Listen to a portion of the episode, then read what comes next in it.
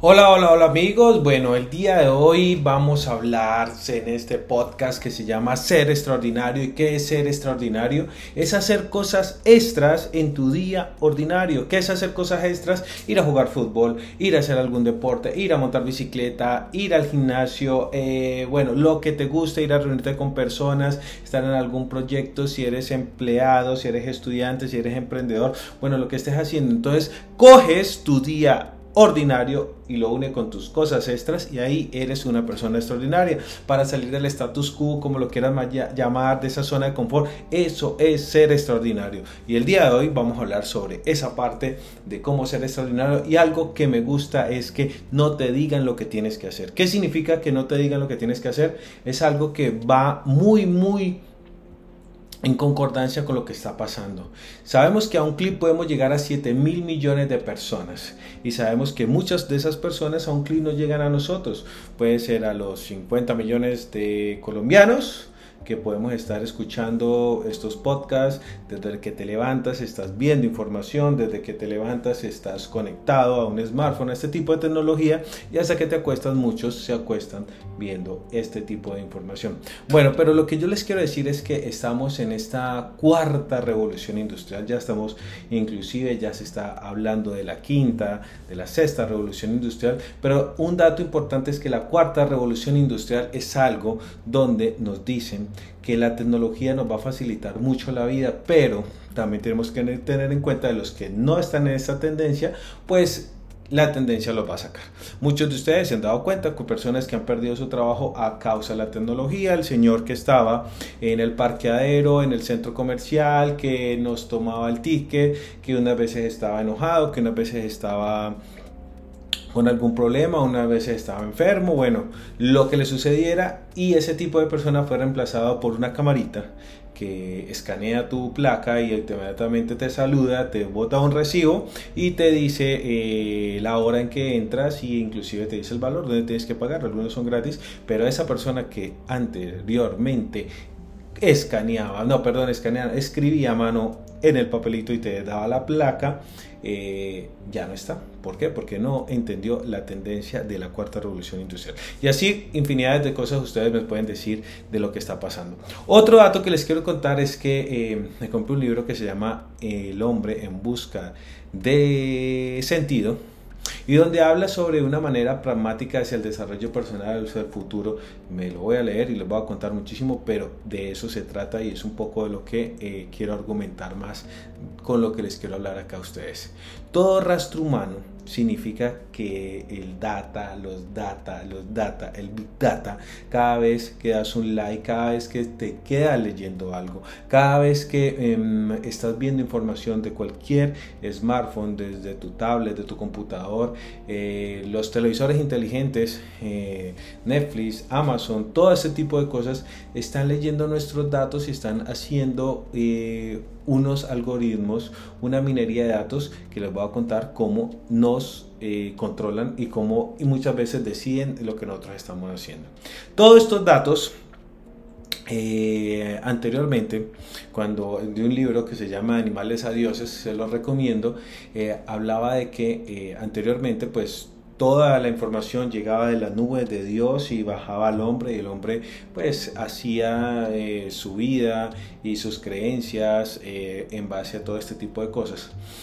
Hoy en día el hombre coge la información y la devuelve otra vez a las nubes de Dios, pero bueno, ya no al Dios Dios, sino a las nubes de Amazon, a las nubes de Facebook, a las nubes de Instagram, a las nubes de Google, a las nubes de WhatsApp, bueno, infinidad de plataformas en las cuales tú estás leyendo, estás comprando, estás dando like, estás dando follow, follow, estás comprando. Todo ese tipo de información son las que nos conducen y nos dan un dato. Entonces, todos esos datos son un riesgo eh, son bancos de datos que nos reducen a un número y que nos dejan unas huellas sin sentido, pero para ellos genera un valor económico. Pues, pero también miremoslo desde el lado de que también nos facilita muchas cosas para las compras, pero también nos induce mucho a las compras. Los lights, eh, todo esto que nosotros nos demoramos leyendo en una plataforma, miren este dato, eh, que Amazon Kindle, la plataforma que ellos tienen para leer, lo que tú te demoras leyendo eh, de algún libro, de lo que te guste, en la página en que te quedes leyéndolos, pues va a suceder algo eh, importantísimo, es que, eh, aquí se me traba un poquito la cámara, ellos nos van a dictar, de acuerdo a lo que en, el, en el, la parte que le estaba hablando era de que en el Amazon Kindle de los libros que nosotros nos conectamos, pues esa parte nos van a decir, y nos van a seguir enviando información de acuerdo a lo que, lo que te demores más leyendo, lo que más estés eh, analizando, lo que a veces subrayas, ahí te están enviando información. Y ustedes pueden darse cuenta de un video también que hay en las redes eh, de Amazon, donde ustedes pueden analizar que ellos eh, predicen una mujer en embarazo. ¿Por qué? Porque la mujer empieza a tener unos gustos, empieza a tener eh, unas búsquedas diferentes por su cambio hormonal y ellos ya tienen toda ese big data, toda esa minería de datos donde pueden predecir y le envían a la mamá, a la señora, perdón, le llevan y, le dicen pues que esto es lo que ella todavía no sabe lo que le está pasando, pero lo que ellos saben que va a esperar cuando la señora abre esa caja, un vestidito de bebé, por ahí un, un, un, reloj para medir temperatura, después como un tetero, ese tipo de cosas y ella ni siquiera se había hecho la prueba, pero ya Amazon está diciéndole esas cosas. Entonces, con esto Quiero decirles que eh, muchas de esas plataformas saben más de nosotros que nosotros mismos. Es muy sencillo, eh, digamos que siempre esta parte es un poco compleja de los gustos, el futuro, grandes eh, herramientas, minerías de datos incluso hacen que los anuncios por ejemplo, alguien que esté buscando viajes, alguien que esté buscando comida para perros, alguien que esté buscando em, ropa para bebé, ropa deportiva, este tipo de cosas eh, lo que hacen es que eh, pues no lo predicen y a veces pues puede que estemos buscando ropa deportiva para un regalo y nosotros no hagamos deporte, bueno, ahí hay un margen de error, pero em, la parte de religión, tendencias sexuales, pues puedes tener secretos con tus amigos, pero para las redes no, porque ellos sí están viendo y saben lo que estás buscando y digamos que ahí sí te envían varia, varia y yo diría muchísima información. Eh, con todos estos mensajes nos segmentan y de ahí pueden generar una discordia y tienden a pensar que no solamente de lo individual, sino a lo colectivo y ahí es donde les quiero hablar. Por eso eh, nuestras tendencias religiosas, políticas, sexuales y aquí en esa parte política quiero hacer un argumento fuerte, es que... Em, con lo que está pasando con Gustavo Petro y con Rodolfo Hernández, eh, los dos candidatos presidenciales que ya el domingo ya se nos van a decir eh, quién de los dos gana. Y uno encuentra este tipo de personas eh, que argumentan datos de uno, del otro, del otro, pero lo que ellos no entienden muchas veces, o a veces ustedes sí los pueden entender, es que la información que tú ves, la información que yo veo desde mis redes sociales, desde mi Facebook, de mi Instagram, las plataformas donde yo me veo, es muy diferente a las que ven los demás. ¿Por qué? Porque ellos tienen unos gustos, ellos tienen información y cada uno termina siendo un algoritmo para las redes sociales y ejemplo, si tú estás viendo algo negativo de un candidato, pues te envía más de esa información para que consuma más datos de lo que eh, digamos que para ellos dicen que te está gustando, que es tendencia para ti y te siguen enviándolo de esa manera. Entonces, por eso a veces no se nos pasa por la cabeza decir, bueno, pero esta persona, ¿por qué piensa así? ¿Por qué habla así? ¿De dónde sacó ese tipo de información? Y hay una parte que son las fake news, esa es la parte de la democracia eh, en Twitter, eh, en, en, Instagram, que puedes subir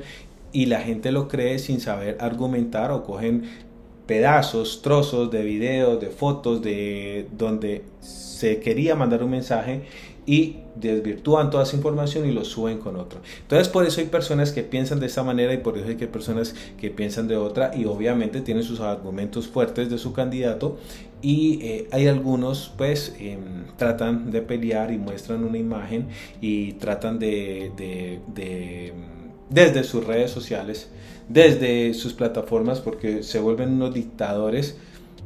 donde empiezan a mandar un mensaje muy fuerte pensando que cómo van a influir y muchos influencian desde los demás. Así tengas 10, así tengas 20, así tengas varias Ks, eh, varios seguidores, eh, hay que humanizar esa marca y hay que ser responsable con todo eso que estás haciendo porque así funciona el marketing y lo llámalo marketing político, llámalo marketing de productos, llámalo marketing de influencia, todo ese tipo de cosas es lo que hacen que esta estadística y estos datos, eh, pues unas personas tengan una información y otros otra. Asimismo, como antes eh, nosotros podíamos hablar de que una persona que hablaba en televisión o que hablaba en radio, pues se documentaba muy bien a dar una, una noticia porque era mucha la responsabilidad de, la vericidad de lo que iba a hablar. Hoy en día no, cualquiera de nosotros, yo puedo subir una información y es la parte que yo creo y de pronto las 100, 10, 20, 20 mil, un millón, 10 mil eh, personas que tienen miles y miles de seguidores, pues van a ser influenciados y algunos van a creer lo que yo digo. Eh, esas personas solo dicen eh, de pronto que pueden influenciar un 2%, un 2 de la población, pero es tan, tan grave como cuando nosotros decimos es que se van a morir de COVID el 2%, el 5% de un ejemplo de los habitantes de Colombia o los habitantes de Estados Unidos y la gente lo mira como una data pero no lo mira más allá, o sea, las miles y miles de familias de personas, lo que hay detrás de cada historia, entonces no humanizamos, no humanizamos ese tipo de marca, no humanizamos la información, eh, es algo que vamos a hablar después de la humanización de la marca y cada uno de nosotros lo que hacemos. Eh, no conocemos la historia de las personas, pero influenciamos mucho en ellas. Y si tú tienes seguidores, así a 10, así sea 20, así sea 1000, así sea lo que sea, ten en cuenta de que hay dos cosas en esta vida que se hace para conectar con las personas. Influenciamos con buen contenido o persuadimos o manipulamos. Entonces ahí eh, saqué tres, perdón. Eh, entonces para que ustedes se den cuenta de todo ese tipo de cosas, cómo podemos conectar. Así que ya sabes un poco más, piensa tu forma en lo que hablas, eh, lo que haces parte de esta familia extraordinaria. Y yo no creo que la confianza virtual jamás va a comparar una relación de corazón a corazón, de abrazo a abrazo, desde mis clases, desde las conferencias, desde poder hablar con una persona eh, que se va a conectar y va a contar y va a sentir ese tipo de cosas. Eso es lo que les quería contar, o sea, la diferencia entre ese tipo de información, cómo nosotros eh, somos manipulados. Eh, si quieren argumentar más este tema, pueden ver documentales que hay en Netflix, eh, una, un documental que se llama Nada, Nada de secreto, otro que se llama El dilema de las redes sociales, donde ahí puedes ver la, la elección, cómo Obama, cómo el mismo mm, Donald Trump y varios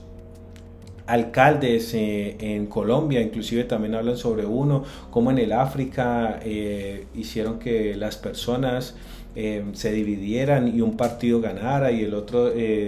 hiciera oposición, cómo hacer una guerra mediática a clics, a clics, a clics, a clics de información donde podemos llegar. Vuelvo y les digo, este tipo de cosas suceden, son muy verídicas, por eso tú que hablas de tu candidato, tú que hablas de un producto, es porque uno tiene una información, otros tienen otra información, de acuerdo a lo que estén buscando y de acuerdo a cómo esas bases de datos, cómo están alimentando sus servidores para manipular este cerebro y salir allá a dar ese tipo de testimonio y ahí es donde se ven ese tipo de argumentos. Como hay noticias muy verídicas, pero hay más esos que se dicen fake news, esas noticias que no tienen ningún fundamento y que cualquier persona saben los sentimientos, saben lo que la persona está buscando y nos manipulan y hacen ese tipo de cosas de lo que tú lees, lo que te demora leyendo en Amazon, lo que te demora leyendo en Facebook, lo que te demora leyendo en este tipo de plataformas, para ellos son datos y datos para seguirte enviando más y más información. Bueno, esto fue muy corto, eh, eh, este tipo de, de, información. Siempre digo, no dejes que te roben la información, regálala. Eh, son apartes de lo que vamos a seguir hablando de marketing, de marca personal, de liderazgo en este podcast que se llama Ser Extraordinario. ¿Y qué es ser extraordinario? Ya se lo dije, escuchar, hacer ponerse a la acción de tus cosas extras en tus días ordinarios para que al final seas una persona extraordinaria, no es una persona que viene de Marte, una persona que es súper dotada, no, sino que nació con, no, no que una persona que nació con genes, sino que todo eso nace de los hábitos. O sea, muchas gracias por escuchar este podcast, gracias, gracias, gracias. Si te gustó, compártelo y ya nos vemos en el próximo. Chao, chao.